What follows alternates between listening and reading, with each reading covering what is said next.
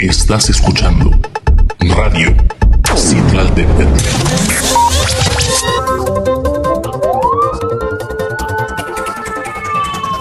Este es un resumen informativo de este domingo 27 de marzo. En Maltrata, Veracruz, el cuerpo de una persona en completo estado de descomposición fue hallado a un costado de la autopista Puebla-Córdoba, a la altura del trébol de Maltrata. Esto generó gran movilización de cuerpos policiales y de personal de la Fiscalía, quienes realizaron el levantamiento y enviaron el cuerpo al servicio médico forense para su identificación oficial y fuera entregado a sus familiares. No se les olvide seguirnos en nuestras plataformas informativas, así como también darle like a nuestra página de Radio Radio Citlaltepel.